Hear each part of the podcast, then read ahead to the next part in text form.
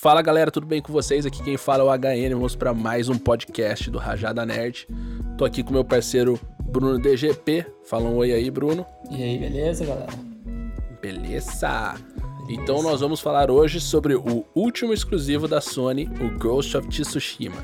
E vamos falar também sobre mundos abertos em geral no videogame, que é um tópico bem junto e bem pertinente para o momento. Então vamos começar aqui. Bruno, você jogou o Ghost of Tsushima, certo? Desde o lançamento, como quase todos os jogos, sim, né? Sim, claro. E o que, que você achou? Uh, eu tô indo pra terceira região, né? Joguei, Tá. fiz, completei 100% da primeira e 100% da segunda.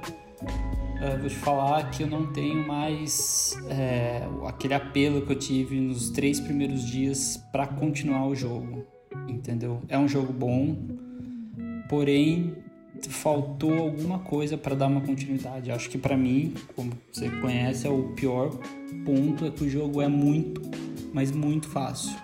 Ele não te dá aquele apelo pra continuar jogando. Pode Entendeu? crer. Pelo menos Pode tem crer. o lance da narrativa também, que atrapalha um pouco, mas acho que o pior. Quantas horas você acha que você jogou? Ah, cara, eu joguei umas 30, 40 horas pelo menos. Umas 30, 40, né? Fecha o jogo, dizem que é umas 60 mais ou menos pra poder fazer Eu acho que se você 100% do fizer o jogo. 100. Cara, eu tô quase platinando o jogo sem. Sem tentar. Sem fazer muito esforço. É, sem fazer muito esforço. Pode crer. E, e aí, e quais são as suas primeiras impressões do jogo? Você falou aí que uma coisa que foi muito chata pra você foi que o jogo é muito fácil. E, e na minha opinião também é. É, Sim, e aí sim. falou que isso estraga um pouco a experiência do jogo e tal, mas fala um, um dos pontos positivos aí pra você. Ah, Pra mim, o, o que ele passa, que ele, que ele cumpre o papel dele, no caso, é passar o lance de um jogo de samurai no ambiente ah, Japão feudal, todo aquele lance de clã, isso, isso é muito legal. A ambientação do jogo Pode crer. sinistra. É. Pô, o- é o jogo mais é o jogo mais bonito da geração, com certeza. É, eu achava que até então podia ser o Horizon ou The Last of Us 2, mas o Ghost of Tsushima é de longe, não, de longe é, é muito, mas é o jogo mais bonito da geração. Pra mim. Concordo, acho. Você concorda, Eu acho, que, né? eu acho que mais do que só o, o, o jogo ser o mais bonito ou não ser, eu acho que a escolha do jeito que ele foi desenhado, a escolha da arte do jogo, ela foi muito condizente com o que você esperava de um jogo de samurai, né? Você tem as, você tem as árvores, você tem as árvores cerejeiras, você tem tipo as árvores de Sim, bambu, sim, sim. tem tudo isso, e aí tudo isso meio que misturou e tal, e aí, enfim, o jogo ficou muito, muito, muito bonito mesmo. E aí, obviamente, eu e você, nós temos o PS4 Pro e a gente joga numa TV 4K HDR, né? Então, tipo, Sim. potencializa ao máximo a experiência visual do jogo. o que você pode ter ali, você, tá, você tá, tá sendo entregue a você, né? No caso, Sim, você consegue sim. Achar o jogo da... Eu, eu, vi, eu vi umas comparações no, no YouTube, no PS4 Uhum. normal e no Pro. Ele... tem- Uhum. não- eu não vou dizer que é uma, uma diferença gritante, mas é uma diferença que você consegue ver. é Visual, você consegue, Consegue a notar, né? Sim, É, e, você e nesse jogo ainda tem aquele esquema que ah, você pode escolher se você quer um jogo mais bonito ou um jogo mais fluido, né? Se você quer travar ele nos 60 frames por segundo ou você quer ele 30 frames por segundo, porém com mais cores, enfim. Eu travei, mais eu travei resolução jogabilidade. Eu também. Eu achei mais útil. E aliás, o que eu achei curioso, assim, que além do jogo ser muito bonito, ele proporcionou um photo mode muito legal, né? Sim. Porque você pode editar muito mais coisa no photo mode que normalmente você pode, né? As folhas caindo. É, e aí, pra mim, cara, esse negócio do modo foto, que sou um aspirante a fotógrafo, ele foi muito interessante porque ele tem bastante coisa que é basicamente como se estivesse com uma câmera ali mesmo filmando, sabe? Tem ponto focal, aperture, tem uma série de coisinhas que você não vê muito nos photomodes daí. Eu acho que os photomodes evoluíram junto com o console da Sony, assim. É. Esses dias eu tava jogando The Last of Us 1, é, tipo, o jogo era bonito pra um jogo de 8 anos atrás, tinha um photomode legal. A gente teve agora o The Last of Us 2, aí já tinha um photomode bem melhor. e o jogo mesmo era muito melhor. E agora, para mim, o ápice é, o, é esse da Sucker Punch com Ghost of Tsushima, que o jogo é muito bonito, a direção de arte do jogo acertou muito nas escolhas das coisas. E fora isso, é, o modo foto acompanhou essa evolução. Achei, achei bem maneiro. Cara, eu nunca fui uma... um cara que, que, me, que entrava no photo mode do jogo. Nunca entrei, para falar bem a verdade para você. Eu sabia que tinha lá, mas era uma coisa ou mas outra. Nunca e... se interessou, né? Não, mas no Ghost of Tsushima, cara, é muito legal. O, o que você, tipo, pode fazer ali, você pode mudar o tempo. Tá chovendo, tá de dia, Sim. tá à noite, pôr do sol, nascer do sol vagalume, folhas caindo, todo aquele lance ali foi muito legal. Você perde um tempo ali para tirar uma foto legal e ah, Sim. da hora, entendeu?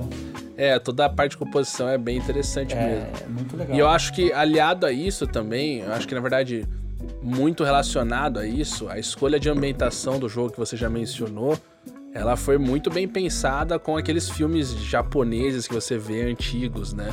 Sim, é, sim. Tem alguns filmes, tinha até uns filmes em preto e branco, dá pra você jogar o jogo inteiro em preto e branco. Sim, é... e, e, e tem umas coisas muito interessantes, por exemplo, quando você tem o duelo, seja tipo num chefão ou um inimigo um pouco mais interessante, a câmera dá uns closes pegando a espada, assim, Sim, você, uma musiquinha.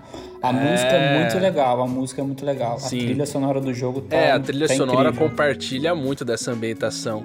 E uma outra coisa que eu achei fantástica no jogo, que te dá aquele senso de exploração bizarro, é que quando você tá, tá jogando, né, você não tem nada, tipo, no aparelho visual do jogo, né, a HUD. É, você, tipo, você tá seguindo o vento, cara. Então você tá lá com o cavalo ou a pé, seguindo o vento, assim, curtindo a paisagem é, do jogo. Sim, você não tem aquele, você não tem aquele risco correndo ali. Sim, você não tem uma bússola, um minimapa, barra de vida, essas coisas, sabe? Eu acho que eles escolheram tá muito nisso, porque assim. Pampas Grass lá. E você tá olhando o que você tá fazendo, velho. E assim, as paisagens do jogo, elas, elas compartilham disso. Porque você chega nos lugares e fala assim, cara, esse lugar é muito bonito. Você para, você olha um tempo e fala, cara, maneiro isso aqui e tal. É, aí eu achei bem interessante. Aí corrobora um pouco o que você falou da ambientação. E o gameplay, mano? Você gostou do gameplay? O combate com espada e tal? O que, que você achou? Porque a gente jogou muito jogo de espada, deixa né? Só, deixa eu só. Sim, muito. Eu acho Todos. Eu até falei pra você, vou jogar o que é Jedi agora, acho que, ou vou pro Persona mais é, espada. Pode crer. Deixa eu só falar uma coisa que acho que você não hum. chegou até lá, nessa parte ainda. É um mínimo spoiler, a gente não vai falar spoiler de, de história, nada, mas você chega no final da segunda região, você ganha uma outra instância que chama Ghost Stance. Uhum. Entendeu? Fora aquelas quatro que você tem, você ganha mais uma. E nessa stance você joga como se fosse é, com, com o cinema japonês, preto e branco. Cada, tipo, você fica no preto e branco e quando você vai matar um inimigo, quando você mata ele, a tela fica toda vermelha. Quando você não mata, ela que fica louco, cinza. Véio. Foi quando eu te falei no, no domingo, falar, nossa, eu achei bem legal isso aqui. Talvez deu uma melhorada, deu um apelo maior para eu continuar. Ter mais, eu, eu vou terminar o jogo, claro que eu vou, mas deu um apelo maior para você querer saber o que. Porque é muito legal, é uma mecânica legal. Você não consegue sempre jogar nessa instância, entendeu? Você tem um, você tem que fazer uma coisa antes para conseguir chegar lá. Entendi. Não é, ah, você pode usar ela quando você quiser, igual as outras, que é só você trocar. Isso eu achei muito legal Sim. também, entendeu? Porque você tem, você tem um, um tipo de stance para cada inimigo. É, né? o combate, cara, eu achei. Escudo, eu achei o combate muito bom, assim, dos jogos de, de espada que eu joguei. É, no que, assim, por isso que eu falei, assim, eu acho que o Ghost of Tsushima, no que ele se propõe a fazer, ele fez muito bem. Ele foi uma ótima homenagem a jogos samurai, assim. E mais que isso, assim, ele passou aquele sensação que você de fato é um samurai. É, foi você pega, por exemplo. Ao, ao Sekiro. É, nesse... É, sim, você pega, você pega. É que o Sekiro tem toda uma parte mitológica por trás, sim. tem muito mais coisa ali, né? É, mas eu acho que, tipo, é, o, o, combate em si é muito bom do, do Ghost, não tem o que falar, assim. para mim é o melhor dos jogos de espada que eu joguei. Eu falei para você do Jedi Fallen Order, mas é que, mano, é, é, diferente. Você é um Jedi, né? Você pula, você pega os negócios com a força. Tem mais coisa ali, mas puramente espada, o combate do Ghost é bem melhor. Você troca a distância, Sim. você joga as coisas, tem arco e flash, tem. É tudo muito bem feito, muito bem pensado. As né, armas cara? fantasmas, né? Os Ghost Weapons Sim. lá, tipo. Aquilo é legal. É tudo mas... muito legal, cara. Mas podia ser melhor aproveitados. Por, cara, porque, por exemplo, você pega uma roupa lá, você deve ter pego, quem sei lá, Uhum. que você é um monstro. Você vira um monstro se você ficar jogando com, com, com Ghost Weapon, entendeu? Ela dá muito dano, você mata a carinha, tipo, você joga. Você usa ela mais o. Um, aqueles amuletos lá de. Sim, os charms. Os charms lá. Você usa ela, em vez de você jogar duas é, kunai, né? Eles falam lá, você joga quatro de uma vez, você mata quatro inimigos de uma vez, entendeu, cara?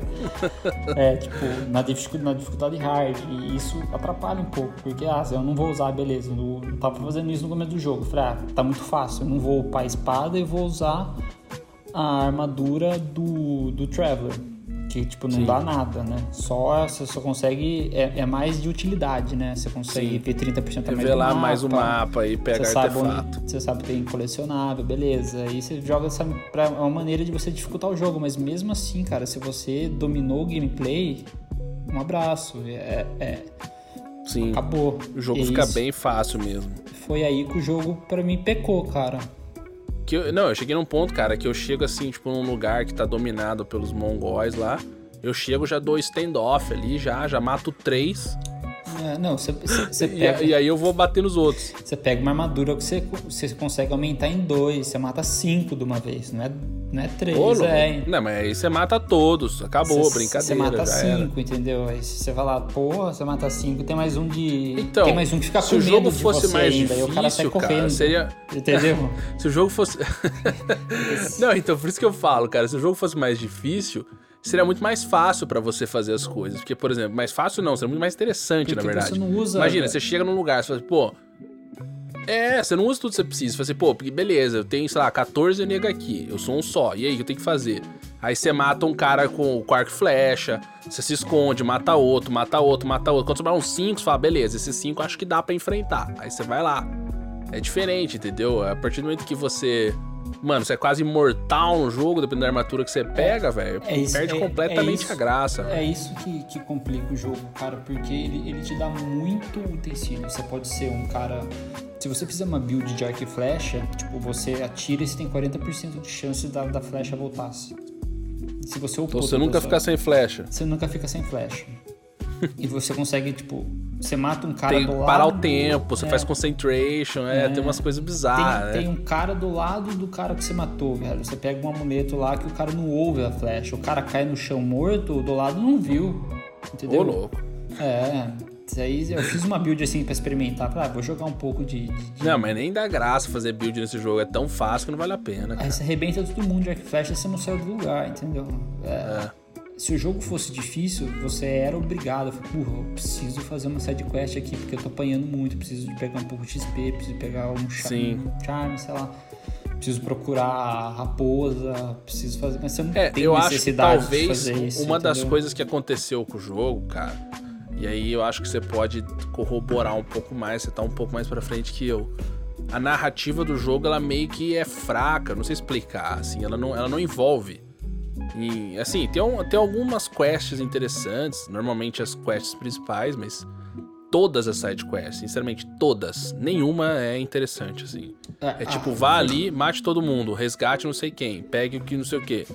Não tem É. nada muito interessante. As, as mais interessantes são aquelas que você vai lá, fala com o músico, e aí ele vai te dar ou uma É. armadura, ou um As item azuis, legal. né? É, As as, as, míticas. as luzinhas, as míticas, exatamente. Essas são E aí, e aí, sim, a sensação que me dá, cara, é que assim, é, o jogo, tipo, ele entendeu esse negócio da narrativa e ele simplesmente optou por fazer quantidade melhor que qualidade, entendeu?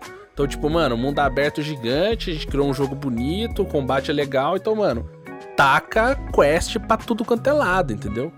É, mas não é assim que funciona também, né? Eu acho que foi aí que eles pecaram. É legal fazer uma, uma quest que, do tipo do Nório, da Yuna, que você sabe o que vai acontecer com, acontecer com, com o personagem desde o começo.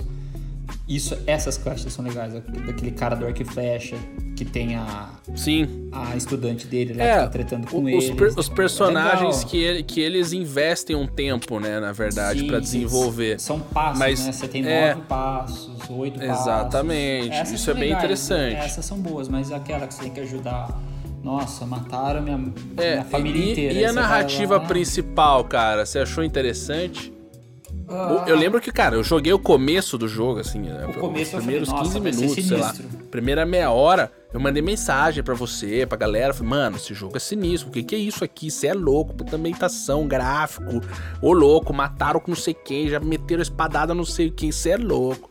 Só que passou, tipo, sei lá, mais Três duas horas, dias, eu já comecei é. a ficar levemente enjoado já. Aí eu falei assim. Sim, hum, eu falei para você, né? Já vi esse filme.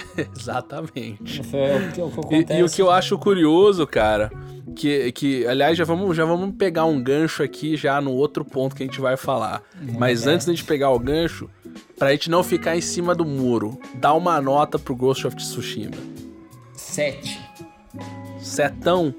Sete, Não dá, não. É porque. Você recomenda jogar? É um 7 recomendo ou é um 7 não recomendo? Não, recomendo com certeza.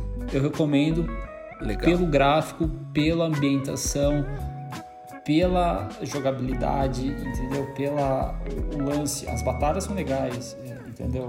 É, eu acho que um, um gamer mais casual, por assim vai dizer. Adorar, entendeu? O cara que nunca jogou Sekiro, por exemplo, mano, vai ter uma experiência tanto, entendeu?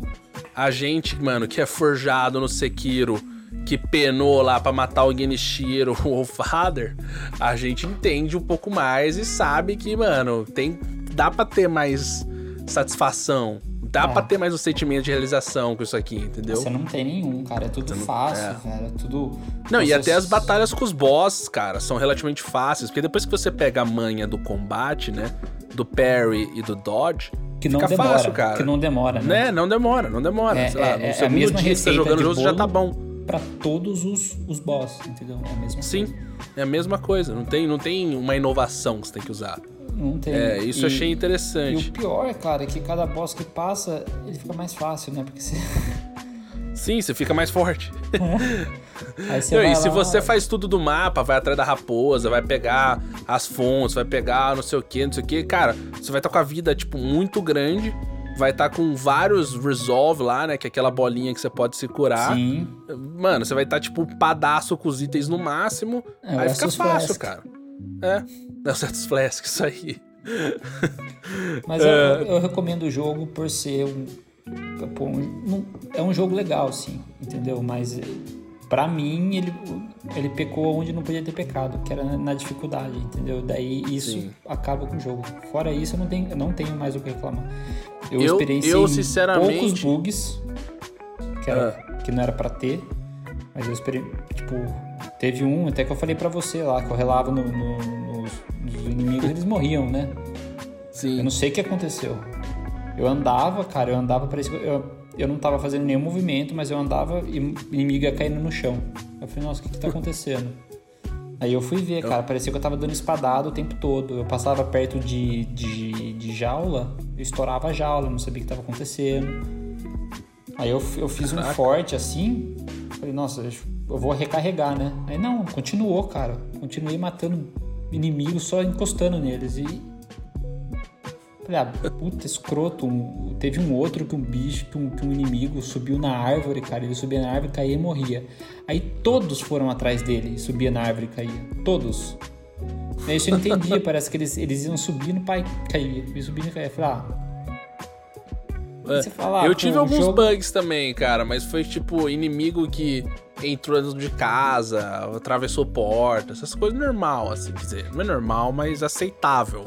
Nada muito é, bizarro não, igual o seu. Esses assim. dois bizarros aí. Teve um outro também que quando você, você pega essa armadura aí, você mata cinco caras no standoff lá. Uhum. Tem chance de terrifying. Cada um que você vai matando vai aumentando a chance de dar terrifying nos outros inimigos. Além de você matar cinco, o resto sai correndo de medo. E eu tava fazendo essa, esse forte, era do lado da praia. Então, mas, só um parênteses nisso aí, cara. É, é, isso aí, teoricamente, é a essência do samurai, tá ligado? Não, o cara bem, chega lá, okay. ele dá uma espadada, mata um, espadada mata outro, espadada mata outro, espadada mata outro. Aí todo mundo sai correndo mesmo. Exato. É. Isso é a essência do samurai. eu acho legal aproveitar esses momentos, mas assim, devia ser isso momentaneamente, não o jogo inteiro, assim. Não, saiu três correndo, um caiu no chão, ficou parado lá. E os outros saíram correndo pro meio do oceano. Foram correndo, cara, até o fim do oceano lá. Eu não entendi nada, eu só vi os caras correndo. Ô, louco. Os caras estão dando falei, pata vou, em cima da vou água. tirar uma flecha, porque tem um troféu que se você matar um cara é, que tá correndo Terrify, você pega o troféu. Eu dei um troféu, eu dei uma, uma flechada, pum, ia acertar o cara. Tem uma parede invisível lá. A flecha bate e cai. Nossa. E o cara correndo no oceano lá. Falei, ah, vai, corre então. vai. Dando sobre as águas, o Ah, cara. Você é louco. Beleza, Não, é- bem. Eu, eu aceito, ok, tranquilo. Já vi coisa muito pior, entendeu? Tipo, não tem nenhum problema isso Sim. você.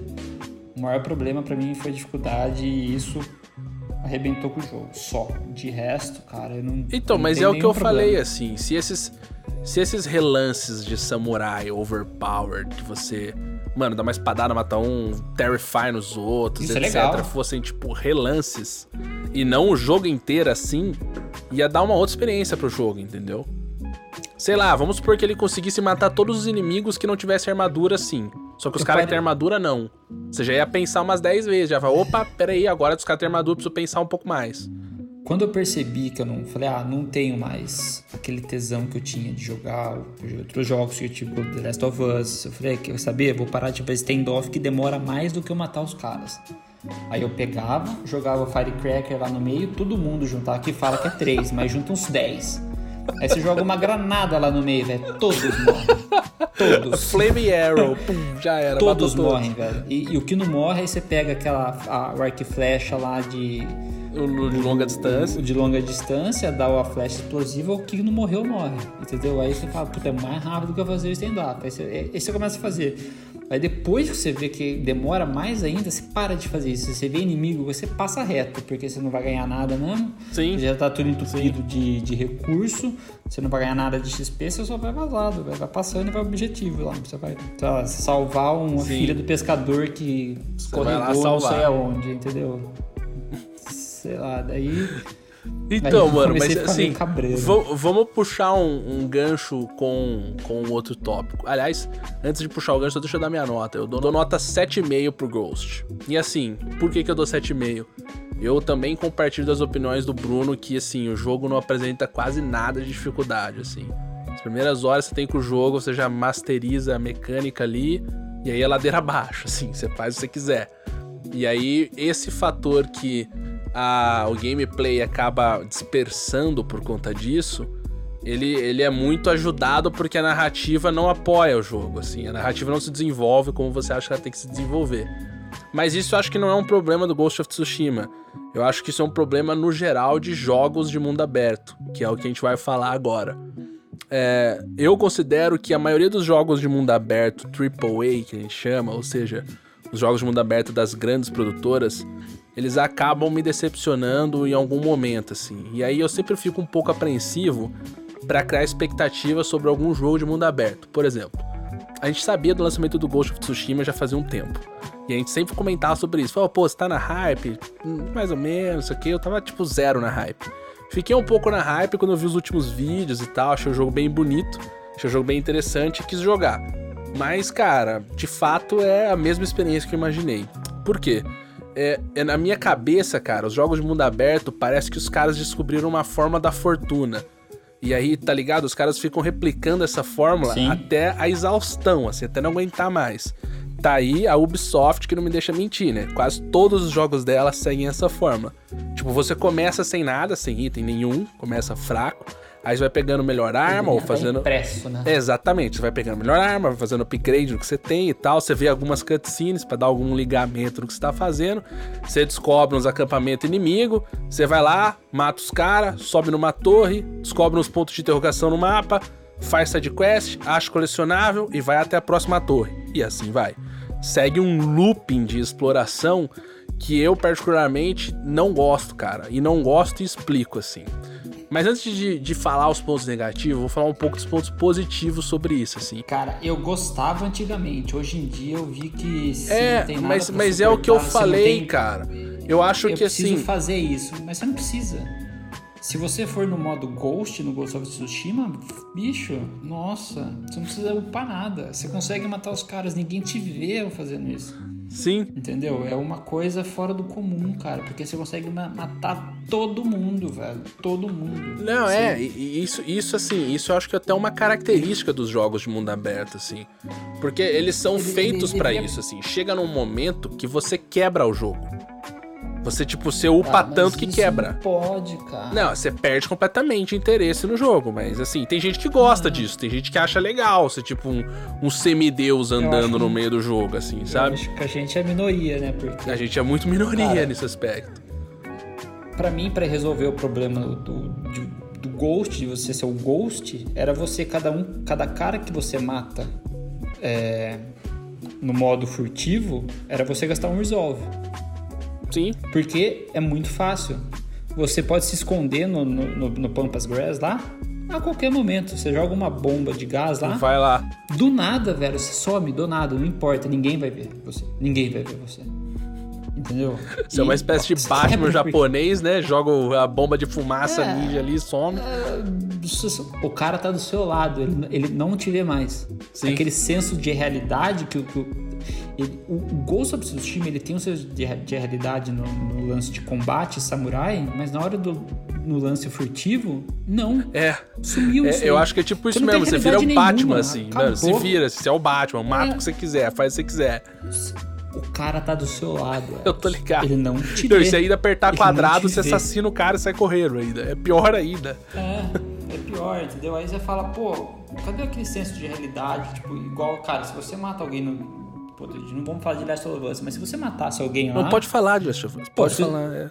Se, vou falar, se você não acelerasse o passo, meu irmão, você tava perdido. Sim. Você ia rodar em 30 segundos, porque o cara ia ver o corpo dele, Sim. o cara ia ter trocar ideia com ele. Ô, cadê o Zezinho? Ah, tá morto. Chama pelo Aí nome, né, no Last of Us. Né? É, chama chama pelo nome. Cadê? Tá morto aí. Todo mundo fica esperto. Aí os caras começam a invadir a, a, as grass lá que você, que você esconde. Se você tá lá, acha. Dois tiros morre. No Ghost não. Se você tá lá, o bicho não te vê. Sim. Ele não te vê. E você consegue matar ele. E, e, isso é pior, porque ele entra na, na grass e você mata ele e, tipo, ah, sei Suave. lá, foi embora, foi pra casa. É, não tá mais lá. Aí você fala, ah, e aí, vou continuar fazendo isso ou vou chegar loucão lá e bater em todo mundo? Então, mas você sabe, mundo. cara, eu acho que essas duas coisas que você mencionou agora, eu particularmente considero dois pontos muito positivos de jogos de mundo aberto, assim. A primeira coisa é a sensação de controle. Você tá no controle do jogo, você escolhe o que você vai fazer. Você vai matar os caras pela flecha, vai matar os caras no standoff, vai matar os caras na espada, no, no, furtivo, no ghost. Você escolhe o jeito que você joga o jogo. Isso de fato é bem legal, assim. E a segunda coisa é que ele dá uma sensação de liberdade uhum. que jogos mais lineares não te dão. Por exemplo, Last of Us. O jogo, ele é muito linear, assim, você tem que seguir uma historinha. Você é OP em todos os modos que você escolhe. Sim, tem isso. Mas, por exemplo, a sensação de liberdade é muito legal, assim, Sim. você faz seu ritmo. Você fala assim, cara, vou na torre ali, vou uhum. ver aquele ponto de interrogação, vou descobrir o que é aquilo ali. Ah, beleza, descobri, é um acampamentinho. Ah, matei, beleza, vambora. Próximo. Ah, agora vou fazer uma main quest. Ah, agora vou salvar o tio do Jim que tá lá, coitado. Ah, agora fazer não sei o que. Pô, pegar essa espada especial aqui, lendária. Então você meio que controla o que você quer fazer. E assim, isso é bem legal, em partes. Se bem feito. E assim, outra coisa que eu considero um ponto que é característico e eu personalmente gosto uhum. é a parte de upgrade de elemento de RPG, tá ligado? É, quase todos os jogos, se não todos, né, desses de mundo aberto, você tem algum tipo de update. Isso é legal. E aí, tipo, legal. você vai sempre melhorando. E, mano, você se melhora e aí vira aquele loop constante. Não melhor estilo Monster Hunter, tá ligado? Você joga, joga, joga pra ficar com as coisas melhor, pra você poder jogar melhor. E aí a maioria deles são RPGs também. Então tem tipo, você vai ganhando level, você vai upando alguma árvore de skill, alguma coisa e tal. Tipo, essa é a fórmula do, do jogo de mundo aberto. E eu particularmente acho que um problema muito comum nesses jogos. E aí, por que, que eu acho que a gente deu uma saturada disso, cara? Eu acho que isso aí virou tipo baseada, sabe, velho? Tipo assim, os caras descobriram essa fórmula lá no Assassin's Creed 1. Sim. E, mano, tipo, foi a exaustão, assim. A gente não aguenta mais esse tipo de jogo, sabe? E aí, tipo, mano, o jogo, normalmente, por conta desses três pontos que eu falei, que assim, você precisa dar um senso pro cara fazer os você upgrades. Você fechou os últimos dois Assassin's Creed? Claro que não. Nem sei o que acontece, velho. Tá louco. O último que eu fechei foi claro o Black Flag, velho. Exato, exato. Eu também não. Pois é, eu nem lembro o nome do protagonista, velho. O último que eu fechei foi o 2. Do Ezio? O Ezio era bom. Foi o 2. Eu nem sei, cara, nem jogo. Então, mas, mas então, eu já vou, eu já vou dois, explicar cara, isso e aí vamos ver se você concorda. Porque eu era novo. Era Sim, novo. Você era mais novo. moleque. E outra, não tinha sido explorado tanto essa fase.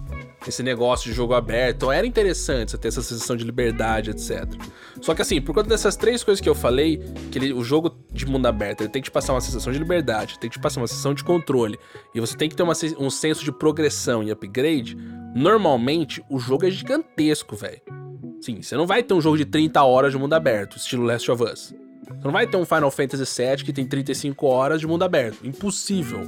Você vai ter um jogo gigantesco. que Se você quiser fazer 100% do jogo, cara, você vai gastar 60, 80 horas, às vezes até mais de 100, só pra completar o mapa inteiro. E assim, o que- qual é o meu problema? Eu não tenho nenhum problema com o mundo ser grande. Na verdade, eu acho até legal. Assim, a gente paga o jogo, normalmente paga caro. Aliás, a gente paga os jogos nesse podcast.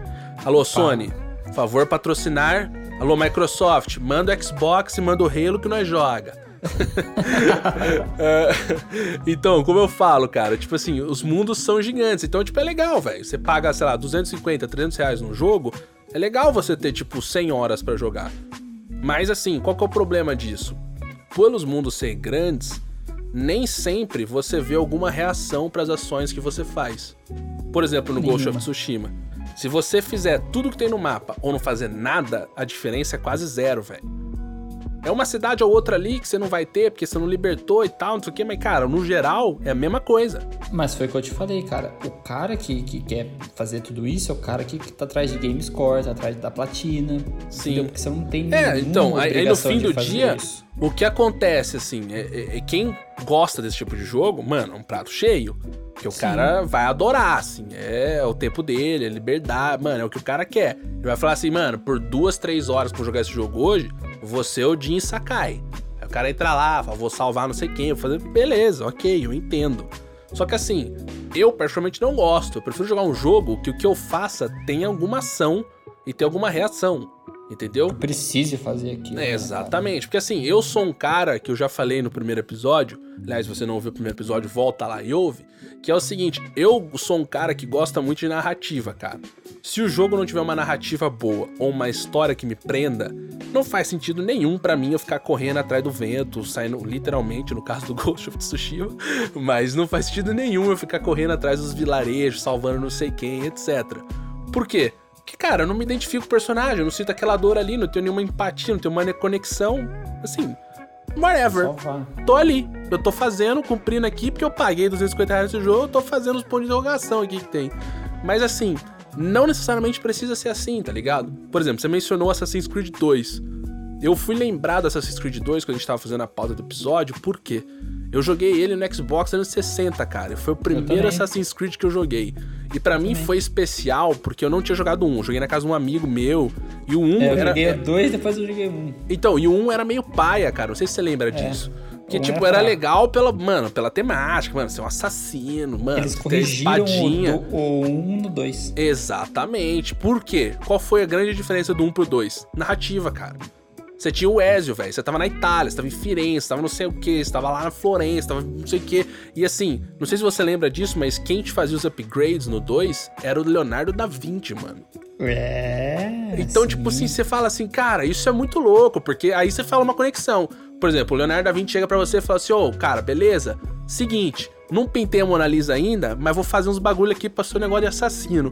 Faz o seguinte, vai lá pra mim, não sei aonde, pega 40 madeira, 30 pedra e não sei o que. Você vai. Por quê? Porque você tem uma conexão com o cara. E é isso que eu acho que é o. É o e aí, é Leonardo Leonardo da Vinci. Então, tipo, tem algum interesse, um fator interesse ali, entendeu?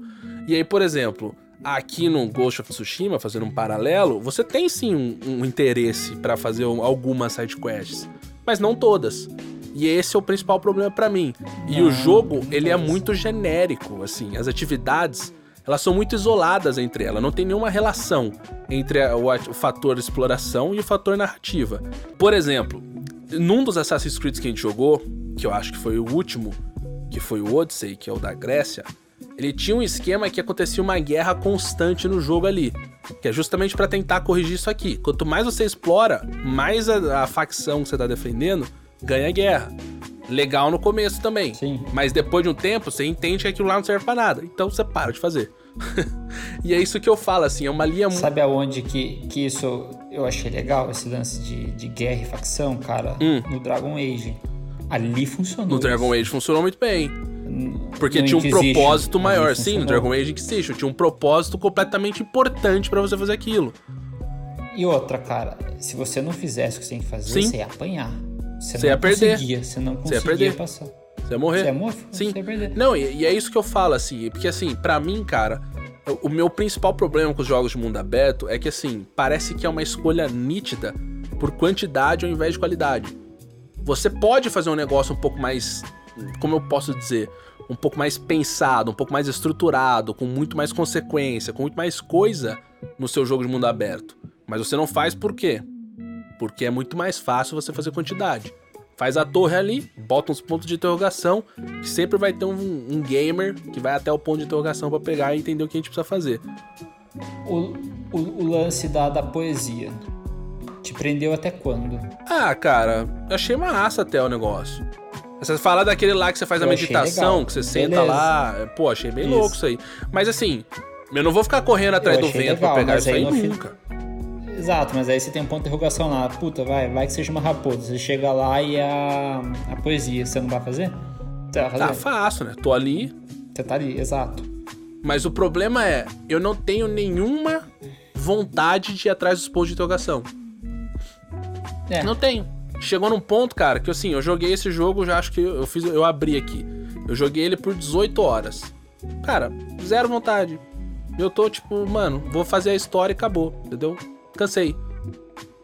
E aí, assim, pra mim, eu acho que esse é o principal desafio de, de um jogo de mundo aberto, assim. Raras são as sidequests que são realmente memoráveis sim. e te mantém engajado, te mantém com um propósito da narrativa. E pra mim um exemplo muito positivo sobre isso é o Witcher 3. Eu não sei se você lembra disso, nós dois platinamos, né, o Claro. jogo. Eu não sei se você lembra disso. Tinha aquelas quests do Witcher 3 que eram quests secundárias, que eram as quests dos outros personagens. Do Dandelion, da Tessa, da Triss. Você tinha que fazer aquelas, você não precisava fazer aquelas quests na main quest. Cara, mas isso aí a gente passou com, com o Xenoblade. Sim, também, também. Só que só de Eram side quests exatamente. que você queria fazer. Era side quest pra você upar a Blade, pra você conseguir pegar o Super Boss, porque era importante você fazer aquilo lá e tal. Pra mim é que eu fazia, eu fazia com o maior gosto side quest do Xenoblade, velho. É que, velho, se a gente for falar de, de The Witcher, você passava mais tempo fazendo side quest, você curtia side quest. Pô, você queria matar uma aranha lá na PQP que te- ia te dar um. Nossa, você putinha, porque agora você vai lá no, no, no Ghost, você mata um. Você salva um, sei lá, uma família de, de pescadores, aí você vai ganhar o quê? Um charme que você não vai usar. Três Você supply. vai ganhar, é, três, tipo, 15 leather e você vai ganhar nada de experiência. Você fala, ô, eu tenho leather pra cacete aqui, cara. Fazer o que com mais 15? Não, nada. Mas é, mas Então, então, você cara, é, é por isso que eu falo assim, a minha sensação é que isso é um pouco de preguiça de quem tá fazendo a estrutura do jogo, sabe? Porque o cara ele só pensa nos gamers casuais, que são a grande maioria do mercado. Tudo bem, tá certo pensar nisso. Faz sentido. Mas, cara, não, não, não é tão difícil agradar os dois, entendeu? É, é tranquilo, assim. E aí eu fui lembrar aqui na minha memória alguns jogos de mundo aberto dessa geração que são muito memoráveis pra mim por algum motivo. E aí eu vou mencionar os três jogos aqui que eu lembrei dessa geração e vou falar um pouquinho por que, que cada um deles é tão interessante assim e por que, que eles estão diferentes do Ghost of Tsushima em alguns aspectos. Beleza? Manda e bala. um deles você não vai gostar. Já vou te avisar de agora. Ih, tá. O- no- na terceira posição, começando de trás pra frente aqui. Zelda, Breath of the Wild. Fácil Pode dar uma resmungada esse aí. jogo aí. Ai, céu, mano. Que, nossa, terminei arrastado. Beleza, é Zelda. Falei, puta, mas não, ok, vai. Ele não, cara, mas merece, sabe por que, que eu gostei do Zelda? Deixa eu te explicar. Eu fui atrás e fui ver aqui. Eu tive 112 horas, cara, no Zeldinha. É, no Breath of the Wild. também, cara. Eu fiz tudo. O Lucas, o nosso brother, Lucas Phil, aliás, fica o convite pra terceira cadeira aqui, Lucas Phil. Ele teve 280 horas do Breath of the Wild. Qual a minha diferença pra ele? Ele fez 100% do jogo. Ele foi atrás das 400 e não sei quantas, eram 980 Korok Seeds, velho. Você tá maluco? 980 colecionáveis no mapa, velho. Eu só fiz os 120 shrines, que era aqueles shrines lá e tal. E aí, por que, que eu achei interessante? Porque, por exemplo, você tinha lá os pontos de interrogações, que eram os shrines. Mas primeiro, eles não estavam no mapa. Você tinha que encontrá-los no mapa. Já, pra mim, já me acende um negócio um pouco diferente. Opa, senso de exploração aqui é um pouco diferente. Você sobe na torre, e aí, cara, pra subir na torre já era um perrengue, mano, porque a torre era alta. Então você tinha todo um trabalho ali, subiu na torre, beleza. Aí lá de cima da torre, você não vai revelar o mapa, você vai pegar seu binóculo e vai olhar. Mano, sensacional. Isso pra mim é exploração de mundo aberto. E aí você chega lá no, no Shrines, fala assim, beleza, o que, que é isso aqui? Não é a mesma coisa sempre, não é entra, salva o pescador, pega 15 leather, vai embora. Cada Shrine era um puzzle diferente, velho. Aí, mano, tinha alguns que eu lembro que eu tive que procurar na internet, cara, que eu não conseguia fazer. E assim, eu me considero uma pessoa inteligente. Falei assim, mano, não é possível, eu sou burro. Criança tá fazendo isso aqui ou não, tá ligado? E, e, aí, assim, cara, tinha, tinha shrine de combate, tinha shrine de não sei o que, você nunca sabia o que você ia encontrar. Então, cara, para mim, o Zelda, ele foi um jeito que ele se renovou no modo de exploração. Você não tinha a fórmula mágica, ele não se aproveitou da fórmula mágica. Ele usou sim o senso de liberdade, o senso sim. de controle, o senso de upgrades, mas ele não usou a fórmula mágica. E cara, para mim é sensacional. E outra coisa do Zelda, ele ainda mantinha um senso de linearidade, especialmente no final. Você tinha assim os quatro main puzzles lá que você tinha que fazer, você tinha o castelo e você tinha Master Sword, beleza.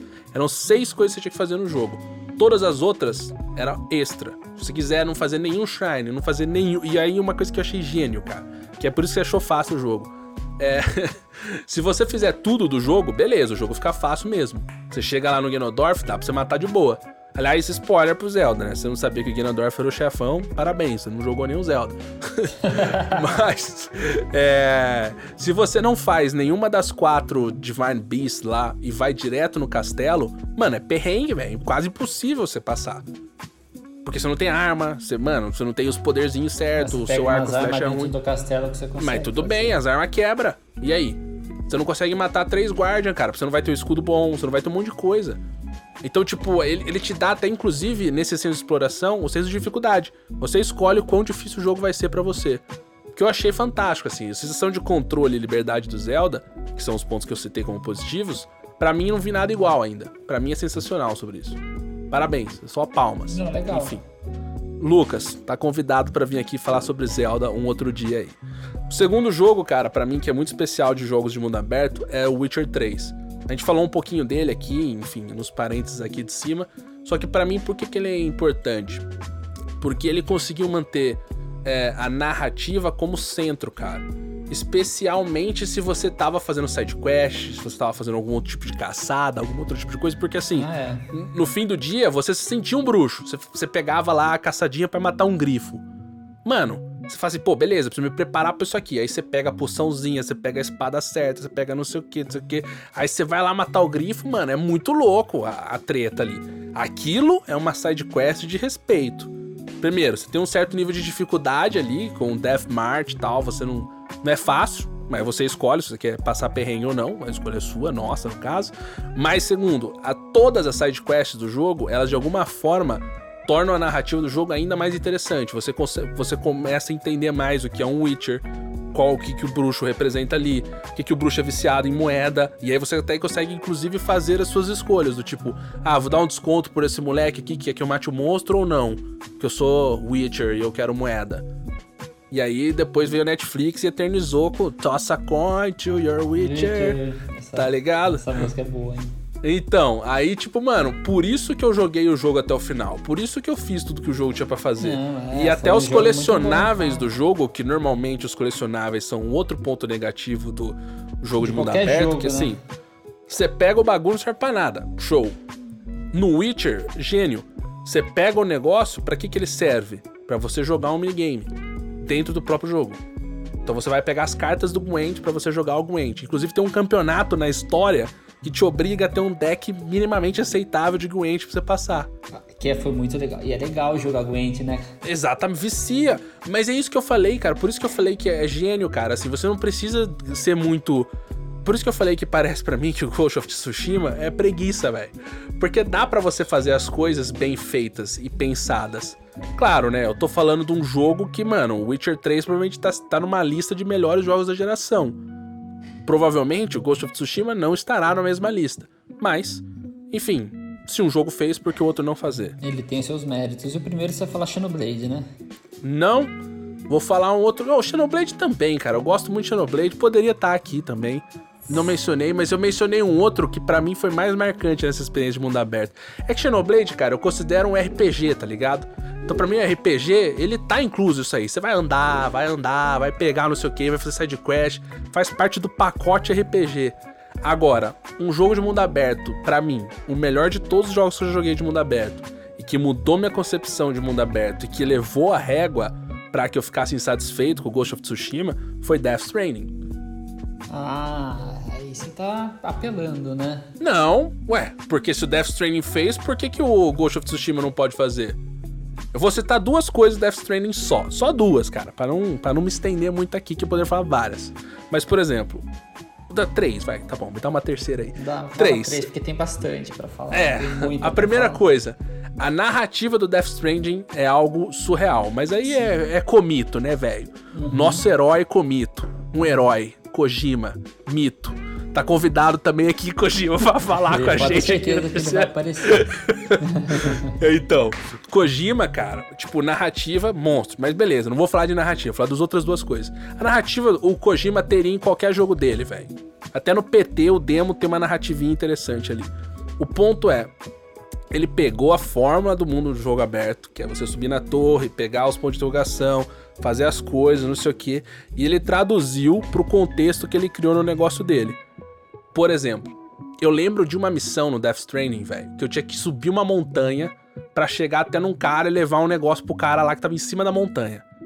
Aí eu olhei e falei, mano, não vou conseguir subir essa montanha, não tô com supply, não tô com a bota, não tô com a, tipo, a, a o ganchinho, não tô com exoesqueleto, não tô com a leather, não tô com não sei o que. Aí você fica pensando, velho, tipo, mano, eu preciso me planejar para fazer side quest aqui. O que fazia com que o jogo cada side quest que você fazia, ele se tornava interessante. E aí a segunda coisa que complementava essa primeira era o seguinte: o Death Stranding, o próprio Hideo Kojima, ele mencionou que o jogo, ele era um jogo sobre conexão, sobre fazer uhum. nós. Por isso Stranding, Strand nós. É, e aí, tipo, o que é interessante disso? Quando vocês conectavam online, você conseguia sim viver no seu mundo ali que você estava jogando, mas você tinha elementos dos outros players que estavam jogando junto com você naquele mesmo lugar na casa deles. E aí, mano, você tava andando lá, por exemplo, mano, estão construindo uma estrada aqui. Aí no começo eu ficava só por me aproveitando das estradas dos caras. Falei, ó, oh, os trouxas aqui construíram estrada, valeu aí, otário. Aí Passava por caminhãozinho. Né? Aí depois você chega num ponto do jogo, você fala assim, mano, eu preciso fazer uma side quest, eu preciso sair daqui e ir lá pro outro lado do mapa, velho. Pra eu fazer isso aqui é melhor fazer estrada. Aí você vai atrás de pegar os negócios no mapa, fica fazendo side quest pra ganhar isso, pra ganhar aquilo, pra pegar não sei o que e tal. E aí, e beleza. Você tá com o seu inventário cheio. O que é. você fez é, é, é, gratificante, né? Porque você ganha like, você ganha não sei o que. Então tem todo um fator de conexão pro negócio. E aí, o que, que isso me mostra? Primeiro, mostra duas coisas. Primeiro, o Kojima, ele se aproveitou, ele criou um jogo offline, mas ele colocou elementos online no jogo, que tornou o jogo uma experiência muito melhor do que ele seria se ele fosse só offline. Tanto que eu me lembro, cara, que quando o jogo saiu, muita gente não entendeu o jogo. Eu fui uma das pessoas que olhava uns vídeos e falava assim, ah, meio estranho isso aí. Mas, cara, quando eu joguei, foi uma das melhores experiências que eu tive essa geração. Sim, não é pra qualquer porque, um também. Né? Não, porque assim, eu lembro que, cara, eu pegava a motinha lá, ia entregar os negócios, ficava de boa. Falei, cara, isso aqui é um jogo. É tipo assim, é estranho, mas é um estranho bom, tá ligado? E aí, esse fator conectividade, ele impulsionou o fator mundo aberto do jogo. Você tinha like, você fazia não sei o quê. Eu lembro que a gente ficava se zoando, falou, pô, usa minha escada aí, ó. Deixei uma escada aqui na montanha, uhum. pode usar lá, pega lá. Mandava foto pra você. Porque, tipo assim, mano, é isso, entendeu? E aí, a segunda coisa que ele me fez pensar é o seguinte, pô, num jogo como Death Stranding, beleza que tem a narrativa empurrando o jogo e o jogo passa a ser bem interessante da metade para frente ali. Mas é. Tipo, na primeira metade, você tá aprendendo ali o que você fazer, mano. E a gente suava que era o jogo do rap, né, velho? Jogo do Uber. Você pega daqui a carga leva pra ali. É o correio, o jogo do correio, simulador de correio. Pizza, você pra onde? Você leva pizza, exatamente. Aí você fica tipo, mano, simulador do correio. Porque daí você começa a pensar assim, pô, pra que, que eu preciso levar pizza pra esse irmão aqui? Por que, que eu preciso fazer não sei o quê? Ah, não vou fazer nada disso. Só que por quê? A narrativa te lembra do porquê você tá fazendo isso. Aí Pô, você, você tá faz. criando os Estados Unidos de novo. Você tá criando, você tá ligando os nós, tá ajudando o cara. E se você ajudar aquele cara, ele vai te dar um item que vai melhorar quando você for subir a montanha. Aí você começa a pensar, pô, é melhor ajudar esse cara aqui, porque talvez o item que ele me dê seja útil para aquilo ali. Eu lembro de uma vez, mano, que um cara fez uma cerveja, mano. Lembra disso? Sim. Você vai pra um cara da fazenda lá, aí você faz umas 3, 4 sidequests, o cara te dá uma cerveja, velho. É muito louco, velho. E assim, a cerveja, tipo, Aí, tipo, ela, ela até te recupera mais vida, né? Você toma cerveja, Monster, fica de boa. no lugar do. Cerveja. Exatamente. E aí muda, tipo, é um detalhe, cara. Só que é um detalhe que é interessante, entendeu? E aí, sem dar spoiler, mas tem um, um dos troféus bônus do jogo, se você vai pra platina, você tem um determinado cara lá que você fica entregando pizza pro cara. Aí passa um tempo do jogo, você consegue ir na casa do cara que você entregou as pizzas. Você chega lá, primeiro você descobre quem o cara é, mas não vou falar sobre isso. Você chega lá, tem um monte de caixa de pizza, velho. Todas as caixas de pizza que você entregou pro cara estão lá. Ou seja, o cara não jogou as caixas fora de propósito, tá ligado? Porque ele sabia que uma hora você ia lá, então ele queria que você olhasse e falasse: Ó, oh, tá aqui as caixas de pizza que você entregou pra mim, seu otário. Aí, mano, tipo assim, eu achei isso muito bom porque, primeiro, que você linka a narrativa com todas as sidequests do jogo, sem exceção. Todas, todas tudo. Seja pegar o recurso, pegar isso, pegar aquilo, tá tudo linkado com a narrativa do jogo. Tá, coisa que claro. o Ghost of Tsushima não conseguiu fazer, por, por exemplo. Segunda coisa, você, esse fator conectividade, tudo bem que foi algo meio único do Death Stranding, mas pô, será que não dava para ter pensado em alguma outra coisa que poderia ter colocado conectividade num, num jogo de mundo aberto, como Ghost of Tsushima, por exemplo? Por exemplo, nos Assassin's Creed, a guerra já tinha um fator conectividade. Você jogava lá, pô, se sua facção online tá fazendo não sei o quê, tá, tá, tá, tá. Nioh, que não é um jogo de mundo aberto, mas, mas segue mais ou menos a mesma forma, também tem. E assim vai indo, entendeu? Então, tipo assim, eu acho que assim, por isso que eu falo, talvez dê até um, um pedaço de preguiça, sabe? Faltou pensar um pouco mais para estruturar algo melhor, sabe? Enfim, minha opinião, assim, ainda acho que um jogo, o Ghost, né, falando especificamente do Ghost, é um jogo legal, é um jogo mundo aberto com a forma tradicional, mas é um jogo que ainda segue, sim, todos os, os projetinhos e conceitos de um jogo mundo aberto. Sobe na torre, resgata aqui, faz ali, salva aqui, faz ali, papapá. Seria um jogo 5 de 10 se não fosse o fator samurai, que torna o jogo um pouco mais interessante. E a arte do Sim. jogo eleva um jogo para um patamar aceitável. Agora, se o jogo fosse feio e o jogo não tivesse um gameplay fluido, cara, 5 de 10, sem o menor esforço.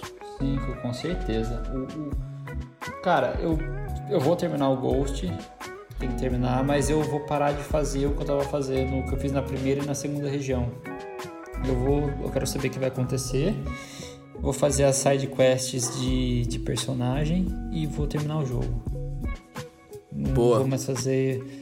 Ah, pra saber o que vai não acontecer. Não vai mais atrás dos interrogações. Não, não é, deixa a raposa correr sozinha, não vou mais ficar cortando bambu, filha do pescador que acabe lá da onde é cagada, fica lá. Deixa ah, cara, a filha do pescador não, lá. É, eu acho que pecou aí, entendeu? Ele não, não, não te dá um, um, um, porquê você fazer as, as sidequests, entendeu? E o jogo é fácil. Então, cara. Sabe? E, e isso é uma lá, coisa que cara. eu não consigo entender, sabe, cara? Porque assim, a gente tá em 2020, mano. A forma da fortuna dos jogos de mundo aberto foi inventada mais ou menos em 2010, ou seja, passaram 10 anos. Uhum. Eu dei três exemplos de jogos que fizeram isso muito bem. A gente poderia ficar aqui procurando N exemplos. E aí você tem desde o exemplo mais esdrúxulo, né? Que é o Skyrim, que é o jogo que todo mundo já viu em algum momento, um jogo de mundo aberto clássico, até os jogos um pouco mais lineares. Mas, por exemplo, você consegue criar uma experiência de narrativa interessante para que o jogo se mantenha interessante e colocar elementos interessantes no jogo aqui e ali para que ele possa sim fazer algum sentido está fazendo. Por exemplo, no Zelda, para você pegar Master Sword, você precisa fazer algumas coisas antes ali. Pô, beleza. Também, né? É, exatamente. Você pode falar assim, pô, não quero a Master Sword. Posso ir lá e falar, pode. Problema seu. Mas é Master Sword. Você fala assim, hum. pô, melhor pegar, fazer né? isso aqui. Exatamente. Faltou para mim esse Chan no Ghost of Tsushima, entendeu? Tem as quests míticas, tudo bem, mas faltou um pouco a mais, entendeu? Talvez, sei lá, criar uma lenda do Amaterasu, sei lá, um cavalo dourado brilhante, sei lá o que. Bota uns elementos mais mitológicos para dar um fator um pouco mais essencial para a história. Ah, aqui é um outro exemplo de um jogo de mundo aberto interessante, o próprio God of War, velho. Ele não é um jogo de mundo aberto propriamente dito, mas ele tem elementos claríssimos de mundo aberto, Sim, entendeu? ele tem, ele tem. Por exemplo, você ele tem, tem dois mundos ali que você pode não fazer pra história. Você faz se você quiser. É. E outra, e cara, eu, o, o God of War foi, foi um jogo bom, foi um jogo bem legal, na verdade. Foi um jogo Sim. que a dificuldade respondeu respondeu. Sim. Se você as não te fez perder interesse. Dificuldade mais difícil, cara, era era pesado, era pesado, era difícil, não era fácil. Você tinha que ser, você tinha que saber. Era, era quase usar. nível Sekiro. Não, eu posso te falar, era mais difícil que Sekiro, cara. A, a Val, as Valkyrias na dificuldade mais difícil era difícil. É. Eu lembro era, que era a, difícil, a, última cara. Valkyria lá eu penei, velho. Foi acho que um, um, dia inteiro para passar. É. Deu raiva. Porque ela batia muito forte, Sim. Entendeu? Era e você tinha que fazer os parry certo, tinha, tinha que fazer tudo Então, certinho. mas você sabe uma coisa que eu achei interessante, por exemplo, do God of War, velho? É, é, é, assim, mesmo você andando, por exemplo, você lembra aquela parte que você pegava o barco e andando para fazer. Pra pegar o posto de interrogação no mapa, por exemplo. Tinha que pegar um artefato lá, sei lá do que. Aí você pega ali o barquinho e vai andando lá. Você tinha um Mimir ali com você, a cabeça do cara. Aí o cara ia te contando uma história. Falei assim, ô garoto, contar uma história aqui da Yotunhai, a serpente que você viu aqui e ali e tal, não sei o que. Você ia fazer com que aquele momento que você tava no deslocamento para fazer aquela side quest tornava interessante, velho. E aí você fazia pela narrativa, não só pelo fator exploração, entendeu? E aí, para mim, eu falo assim, isso faltou no Ghost. E é uma pena, cara, porque o jogo tinha muito, muito, muito potencial, velho. A gente podia sim colocar ele no mesmo patamar, por exemplo, do God of War, velho. O combate dele é tão bom quanto. Faltou lapidar. Faltou ter arrumado a dificuldade. Faltou mas, ter arrumado essa estrutura de gameplay da história. Mas isso foi uma coisa que a Sucker Punch não fez no, pra mim. Pelo menos não sei, se, não sei se foi por causa da época que eu joguei, mas o Second Sun não teve isso, cara. Ah, o Infamous? É. Eu não joguei esse Infamous. Não jogou? Não. Então, cara, é. Eu fiz tudo, eu, eu platinei o jogo, cara. Uhum. E joguei, inclusive, a Second Light lá, da menininha. Pode crer. Os dois são bons, bom, bons jogos. Era fácil? Era fácil. Era tipo um, um Spider-Man, entendeu? Mas ele era interessante. Mas ele é interessante, entendeu? Não era. Pô, você sabia o que você ia fazer, você tinha os poderzinhos que você pegava lá tal, e a, a dificuldade acabou não atrapalhando. Pode crer. O que foi que aconteceu aqui? Eles deixaram é, eu, eu, bicho eu acho OP logo na primeira região. Pô, fique, ficasse OP no final da segunda, beleza. Sim, mas você fica OP joga só a terceira. É, Exatamente. Não, e eu acho que tem rápido. um outro fator, cara, que eu acho que isso vai ser um problema. Especialmente para mim, assim, que gosto de jogos assim. É, depois de Last of Us, eu não sei se eu consigo jogar um outro jogo sem ter um, uma narrativa tão interessante assim, sabe? Eu acho, cara, eu tenho high hopes para o Cyberpunk. Não, eu também. Agora todas as fichas estão com Cyberpunk. Na verdade, a bola tá com Cyberpunk, tá ligado? É, tipo, agora é a sua vez aí. Você não vai ter mais nada. Tá, eu, eu, eu vou jogar o Persona. Vou jogar o Persona Royal. Ah, o Persona é massa, beleza. Mas eu assim. Vou jogar tudo por, cara. Por que, que eu falo isso sobre o, sobre o Last of Us? Eu até tava falando com o nosso brother Lucas Phil. Aliás, fica mais uma vez aqui o convite, Lucas Phil. Que é o seguinte, cara. O Last of Us, ele é muito, muito bom e ele é muito especial porque ele entende quais são os pontos fortes e os pontos fracos do jogo e ele valoriza os pontos fortes e ele minimiza os pontos fracos. Sim. Por exemplo, tinha um projeto do Last of Us que quando você chegava no Seattle Day One com a Ellie, ele seria mundo aberto. Então você iria entrar ali, é, pegar as coisas, fazer as coisas. Né? Vetaram, por quê? Eu falo, cara, isso aqui não é o que a gente sabe fazer, a gente não é bom. É melhor deixar isso aqui uma experiência linear. Bota aqui uns elementinhos aqui ali, pô, pode fazer o cara pegar ali se ele quiser, um cofre aqui, um cofre lá. Os caras se viram. Se quiser, pega, se não quiser, não vai fazer diferença nenhuma.